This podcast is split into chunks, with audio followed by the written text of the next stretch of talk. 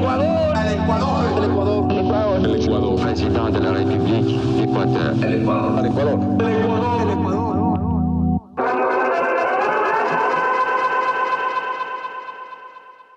Buenos días. Buenas tardes. O buenas noches, depende mucho del uso horario en el que nos estés escuchando. Bienvenidos a una aventura más, sesión más, hazaña más de la historia con Wi-Fi. Mi nombre es Johnny Manrique Mi nombre es Leonardo Waldo. y el día de hoy estábamos para conversar sobre el episodio número 20.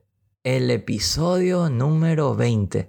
Ya con 20 tienes una nota perfecta en la escuela. Leonardo, ¿de qué vamos a hablar hoy día? Dado el hecho que este episodio va a salir en el contexto de las fiestas de Guayaquil, tenemos que hablar sobre una de las mayores proezas como personaje de nuestra historia, de nuestra fundación, de nuestra independencia. Tenemos que hablar de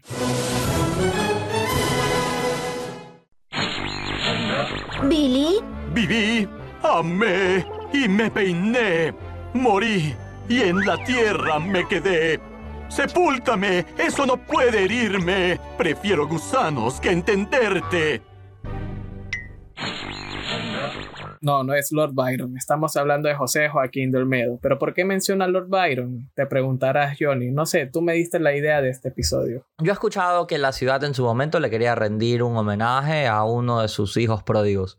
Desafortunadamente sucedió una polémica bastante curiosa, como estos homenajes los cuales no salen tan bien.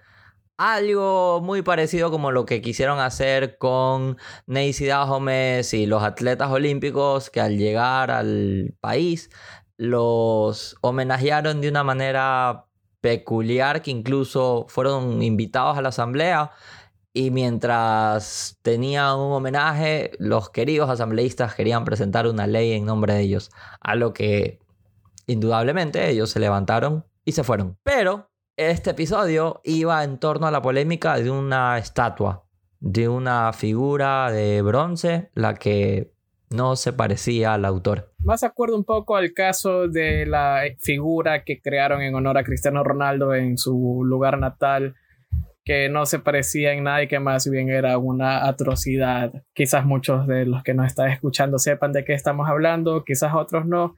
No se preocupen. Cristiano Ronaldo no es el objetivo de este episodio. El episodio de hoy va por el sentido de José Joaquín de Olmedo. ¿Por qué? Porque tal y como ya podrán haber imaginado, en Guayaquil tenemos una estatua de él que no se parece mucho. Tenemos no solo una estatua, tenemos un aeropuerto, tenemos una calle, hay un equipo de fútbol, inclusive dentro de la ciudad de Riobamba, en la alcaldía de Jaime Negot, se entregó un homenaje y una figura que está en el parque principal de la ciudad robambeña. Este es un disclaimer para que visites la ciudad de Riobamba y comas chanchito y un buen helado. Seguimos. Y le dejo un abrazo a algún hincha del Olmedo que quizás descienda. Quizás para la época en la que salga este episodio ya esté en la Serie B. Eh, lo sentimos tanto, pero así es la vida. Quizás en un año próximo vuelvan a ascender. Pero ese no es el caso. José Joaquín de Olmedo. O como le dirían sus allegados. El Pepe. Bueno, esto no está verificado, más bien es un invento mío de mi persona y al cual me atribuyo.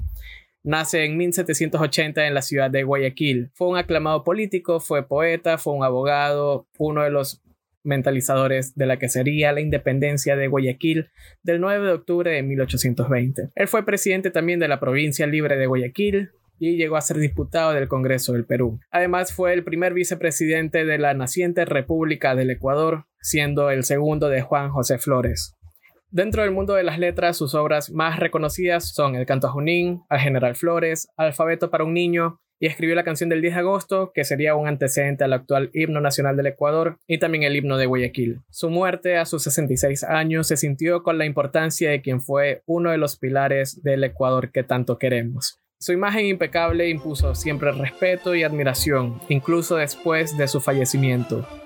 Es por esto que, más de 40 años después de su deceso, el Consejo Municipal nombra el Comité Olmedo, el cual buscaría producir una estatua que inmortalice El Pepe. En el comité participaban personajes como Pedro Carbo, Tácito Cucalón, Ignacio Casimiro Roca, Antonio Casa, Eduardo Wright, entre otros de los nobles ciudadanos porteños. El comité buscaba la manera de conseguir fondos para producir una estatua. Entendería que hoy no era algo económico ni en aquel entonces.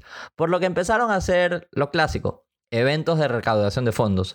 No sé si bingos bailables, mercados de pulgas, rifas, que nunca sabes quién gana, sino que promovieron eventos como obras de teatro, suscripciones, ferias agrícolas y pudieron conseguir luego varios años 37 mil sucres. En las donaciones contribuyeron habitantes del barrio del Astillero y del barrio Central, quienes a cambio solicitaron que el monumento se erija cerca de su zona.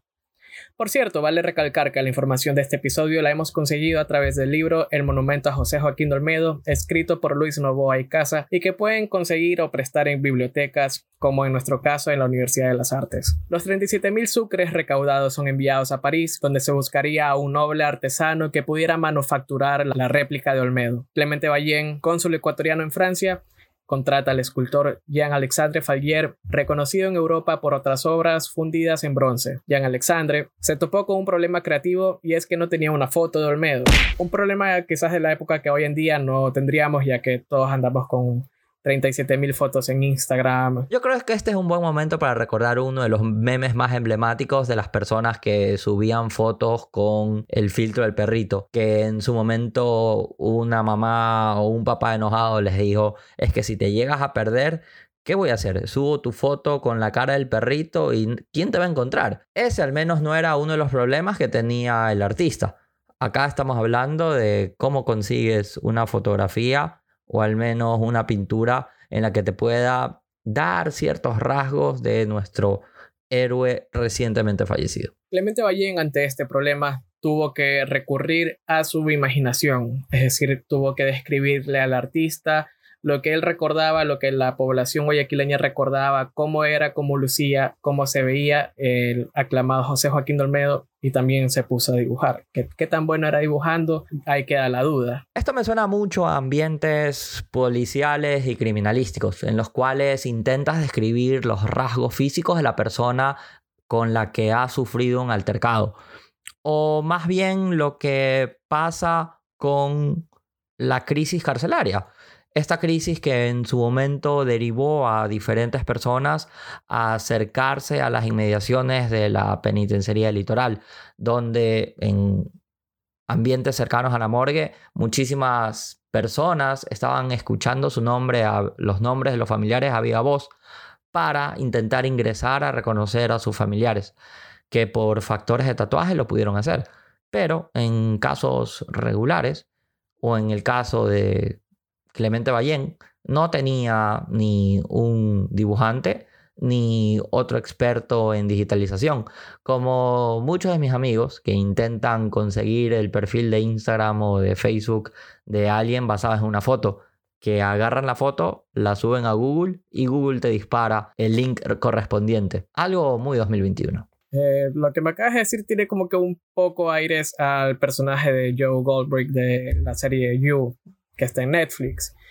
Pero bueno, vamos a seguir con José Joaquín Dolmedo, que no era para nada un stalker o no que esté en nuestro conocimiento. Bueno, en base a estos dibujos que hace Clemente Ballén y a la descripción que le realiza al escultor, el artista tiene que trabajar de alguna forma, dado la falta de evidencia que el artista pudiera contrastar, ninguno de los dos estaba completamente encantado con lo que estaba saliendo. Ballén, por ejemplo, decía que la estatua no se parecía a Olmedo. Fallieri quería retratar a Olmedo de pie y no sentado en un sillón. El desencanto de Ballén es tal que escribe una carta en la que comentaba a Mr. Fallieri le ha gustado más el retrato de 60 años que el de 45, y me ha dicho redondamente que la estatua debe representar a Olmedo en pie y no sentado.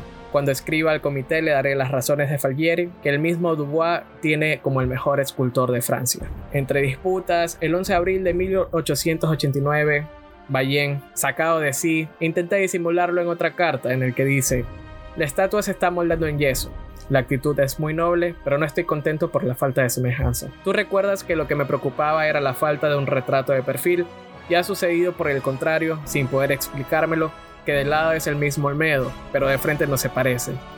He pasado horas enteras con Mr. Falliere, algunas veces quitando y poniendo, aumentando la nariz, disminuyéndola, cambiando la fisonomía, bajando los párpados, adelgazando las mejillas o abultándolas.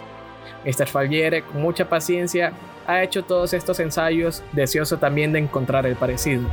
mucho ha mejorado, pero no es el ideal que buscamos. Tenemos varios retratos que no se parecen el uno del otro. Es merengue, no merengue, es merengue, no merengue. Es... Es decir, me imagino al artista Mr. Falguier como estos diseñadores gráficos cuando uno va y los contrata y les dice quiero esto, después de un día, de tres días, te presentan algo y el cliente le dice ya, pero quiero algo completamente distinto.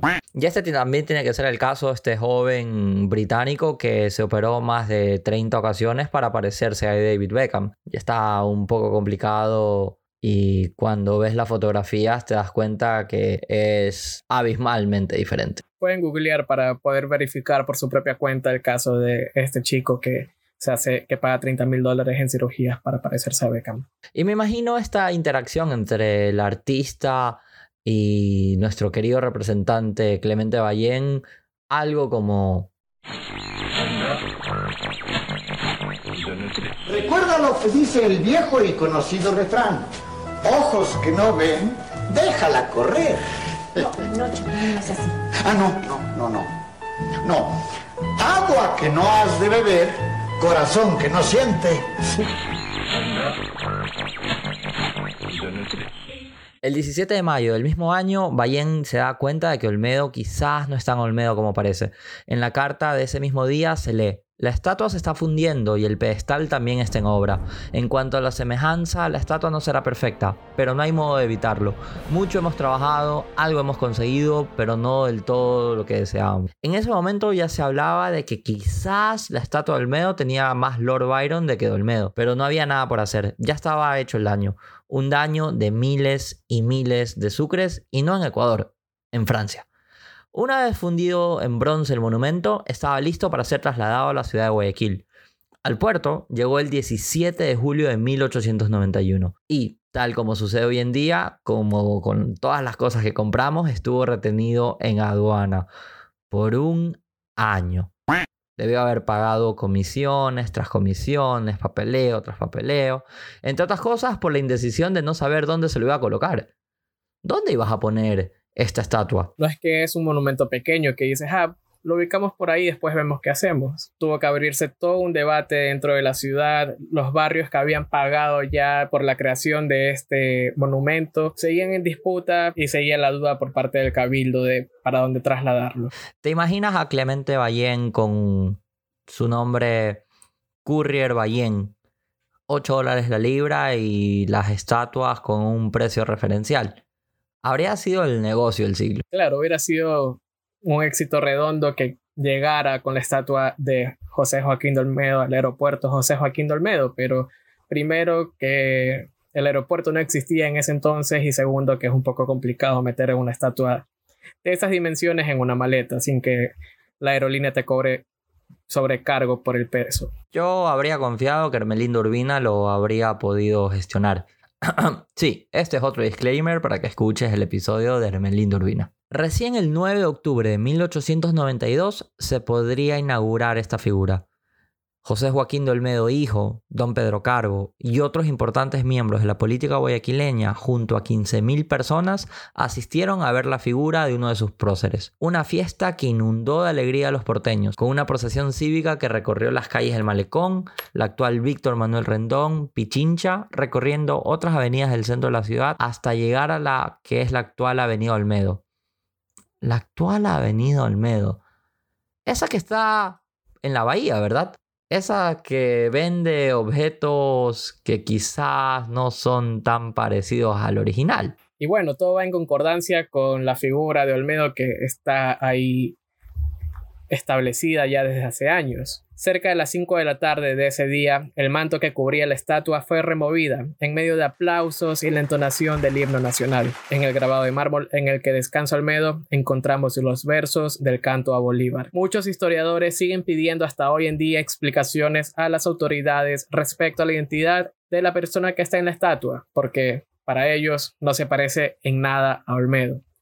Una de las teorías más fuertes respecto a este tema asegura que al momento de realizar la fundición de la figura, se dieron cuenta que el costo se elevaría por mucho al presupuesto recaudado, por lo que la fundidora les ofreció una estatua de segunda mano del poeta Lord Byron, y que lo que recibió en París fue simplemente retoques en la cara. Y esto tiene mucho sentido, y creo que nos vamos a quedar con la duda. Algún día podremos desenmascarar la identidad. ¿Es Lord Byron el señor del asiento? ¿Es José Joaquín de Olmedo una réplica triple A de la Bahía? Y estos eran los comentarios que también se vertían hace varios años luego de la develación del monumento que rendía el homenaje a León Febres Cordero. León Febres Cordero, burgomaestre de esta ciudad, que recibió a Guayaquil en un estado deplorable y fue los primeros pasos a una transformación que hoy en día disfrutamos. Eso me suena también a lo que decía la hinchada de gremio en la semifinal contra Barcelona Sporting Club, que inclusive detonó una canción como esta.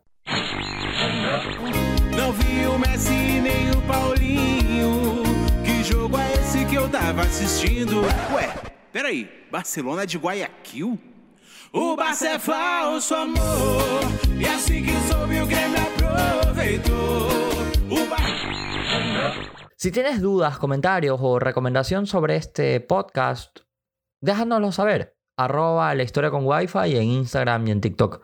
Y sí, también podrías encontrar o vas a encontrar la historia de este episodio en nuestra página web oficial www.lahistoriaconwifi.com. Mi nombre es Johnny Manrique Mi nombre es Leonardo Waldo. y nos encontramos en otro Remember histórico para contarte con detalles muchísimo más cercanos a la realidad de lo que sucedió en aquel momento. En una hazaña, un momento histórico, no como le sucedió a nuestro gran amigo Clemente Ballén. Président de la République d'Équateur.